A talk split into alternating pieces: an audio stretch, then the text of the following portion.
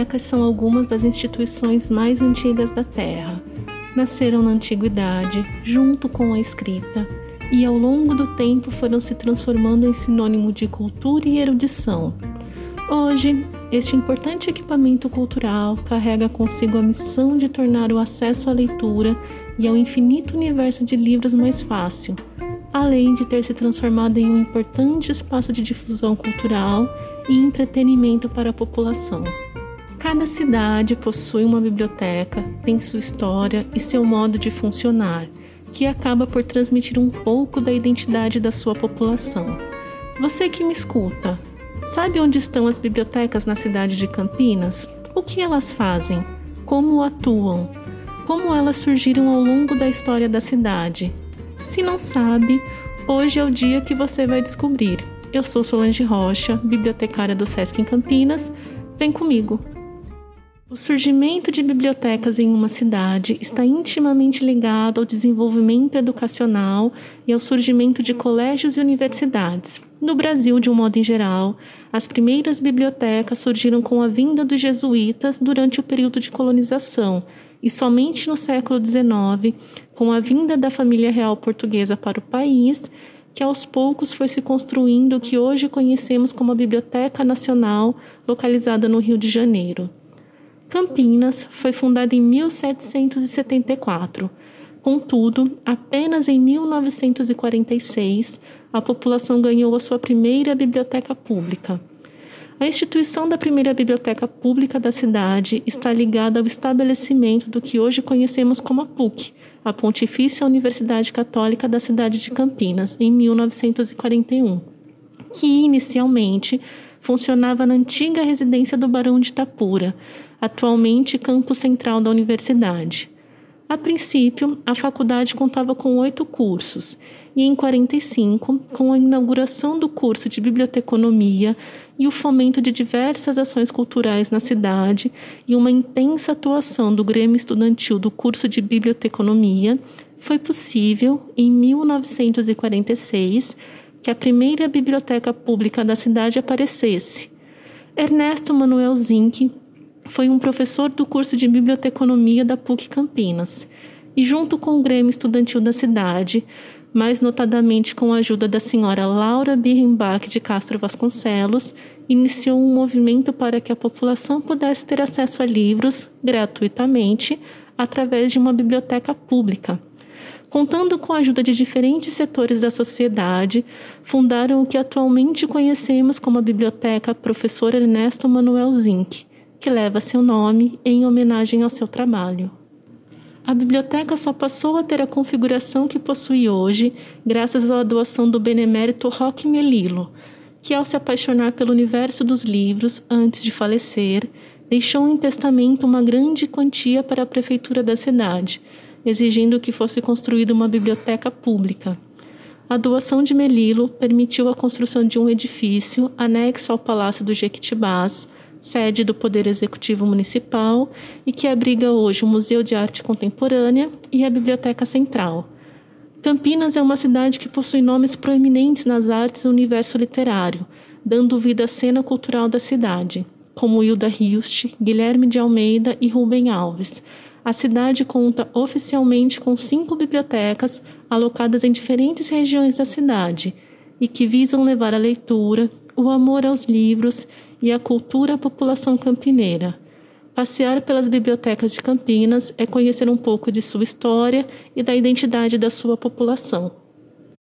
A Biblioteca Ernesto Manuel Zinck é um espaço dedicado à história, à memória e principalmente ao atendimento da população que transita pelo centro da cidade e busca por opções de leitura, já que seu acervo está repleto de diversos assuntos na área de literatura, livros doados por instituições estrangeiras e um acervo histórico incrível que permite recontar ao cidadão a história da cidade graças à sua hemeroteca e documentos históricos da cidade. A biblioteca ainda dispõe de um acervo em braille, com equipamentos de leitura para pessoas com baixa visão, tornando a leitura acessível a toda a população.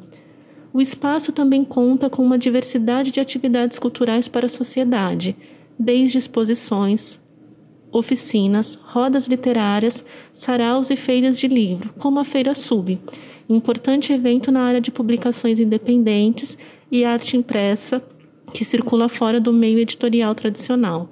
A propósito, se você é um apreciador de histórias em quadrinhos, a biblioteca contém uma bela gibiteca para você apreciar a arte de contar histórias através de textos e imagens. A Biblioteca Zinc, como é carinhosamente chamada pela equipe de funcionários e por seus frequentadores, é a maior biblioteca pública da cidade e tem o maior volume de atendimento em razão da sua localização. Saindo da zona central e andando pela cidade, chegamos ao bairro do Bonfim e na Biblioteca Municipal Joaquim de Castro Tibiriçá, que leva este nome em homenagem ao prefeito, que foi o responsável pela criação da primeira biblioteca pública da cidade, a ZINC. Caracterizada por ser um bairro predominantemente residencial e um dos mais antigos da cidade, a Biblioteca Bonfim é a segunda mais antiga, tendo sido criada em 1975. Por ser um bairro mais antigo, grande parte da população atendida são idosos o que deu origem ao projeto Fio Solidário, em que grupos de pessoas se reuniam antes da pandemia para efetuar trabalhos manuais que eram posteriormente doados.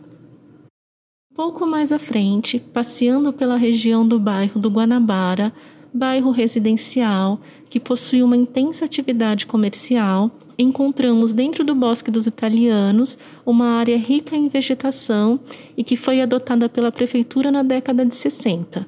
Nesse espaço está mais um espaço de leitura dedicado aos pequeninos.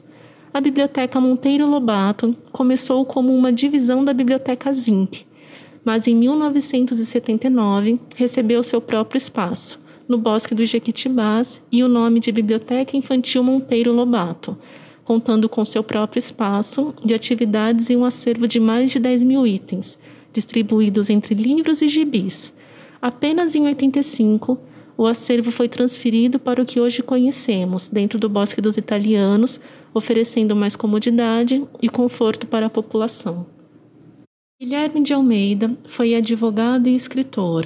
Nasceu em Campinas no ano de 1890 e teve uma intensa produção literária, tendo seu poema A Carta que eu sei de cor presente em seu livro Era uma Vez, declamado na Faculdade de Letras de Coimbra no ano de 1930, em uma importante conferência sobre a poesia modernista no Brasil.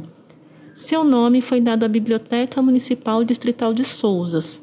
Souzas é um dos seis distritos pertencentes ao município de Campinas e tem cerca de 20 mil habitantes, estando localizada a cerca de 10 quilômetros do centro da cidade. O ciclo do café deixou fincadas em solo campineiro e paulista as bases e a infraestrutura e as condições para a implantação de indústrias, mas Souzas permaneceu protegida desse processo, quase que esquecida. Manteve quase que intactas as características da vila rural, cidadezinha que nasceu e cresceu à sombra dos cafeeiros. A Biblioteca de Souzas possui serviços de acesso à internet e intensa atividade cultural, que vai desde clubes de livros, concursos literários, contação de histórias para as escolas da região e para a população local, destacando a Semana Guilherme de Almeida, evento cultural que abriga uma série de atividades ligadas à produção literária do poeta. Por último, mas não menos importante, em 2014 é estabelecida a Biblioteca Municipal Cora Coralina, que funciona dentro do Centro Cultural Maria Monteiro e atende a população da Vila Padre Anchieta.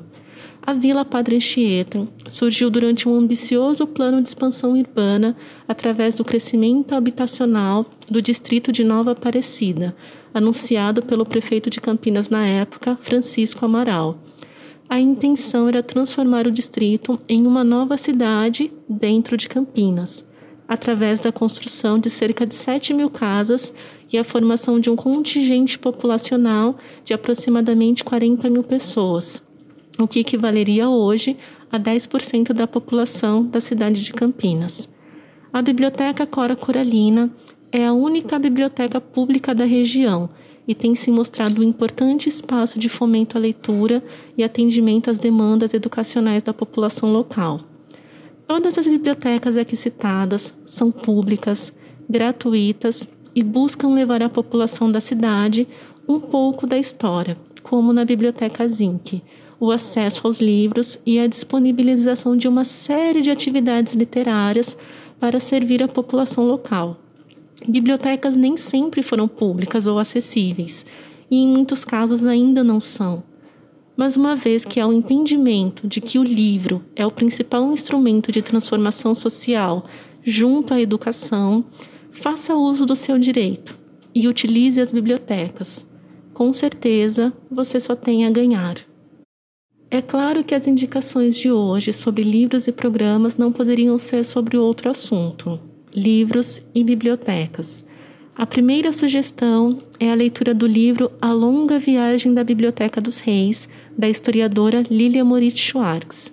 O livro narra uma série de fatos históricos, sempre através da história da Real Biblioteca Portuguesa, que hoje nós conhecemos como a Biblioteca Nacional, localizada no Rio. Lilia Schwartz acompanha a reconstrução do acervo nas mãos do Marquês de Pombal após o terremoto que atingiu Lisboa no ano de 1755, os tempos incertos de Dona Maria I, o angustiante momento da fuga da família real, que atravessava o Atlântico pela primeira vez, e as vicissitudes da sua nova vida nos trópicos, até chegar ao processo de independência brasileiro, quando se pagou, e muito caro, pela Real Biblioteca. A nossa segunda sugestão é a mostra na plataforma Sesc Digital Tarefas Infinitas, quando o livro e a arte se ilimitam que propõe uma reflexão sobre o tema, remetendo para o diálogo infinito que a arte e o livro travam há séculos. Na exposição, o livro é mostrado enquanto laboratório de experiências estéticas e artísticas, interrogando e alargando também a concepção segura e tradicional de livro. Será este objeto ainda um livro ou será uma obra de arte? E por fim, indicamos o livro do erudito Alberto Manguel, Uma História da Leitura Mangue é um escritor argentino apaixonado por livros e conta com seu acervo pessoal com aproximadamente 44 mil títulos. Em uma história da leitura, Manguel narra as conformações da leitura em diferentes épocas, como a história do grão-vizir da Pérsia, que carregava sua biblioteca quando viajava, acomodando-a em 400 camelos treinados para andar em ordem alfabética, vejam só. Mangel nos ensina que a leitura é a mais civilizada das paixões e que a sua história é uma celebração da alegria e da liberdade. Para fechar o contracapa de hoje, nada mais adequado que usar um pensamento sobre o universo dos livros. Alberto Manguel, em entrevista à revista E, publicação do Sesc São Paulo, que pode ser acessada digitalmente do seu computador ou do seu smartphone, falou largamente sobre a sua relação com os livros, as bibliotecas e a leitura. E em uma de suas respostas, quando perguntado sobre a ideia de que um livro precisa apenas de um único leitor para se tornar único e provocar a diferença no mundo, respondeu: Sim, todo livro busca seu leitor ideal. Às vezes ele o encontra, às vezes não, e segue esperando. Os livros são muito pacientes. Por isso, nós do SESC Campinas sugerimos que você visite as bibliotecas de sua cidade, conheça as bibliotecas de Campinas. Lembre-se, a leitura é um direito e direitos são conquistados, não dados. Seja o leitor ideal que fará a diferença no mundo. Até a próxima semana, aqui no YouTube e Spotify. Até lá!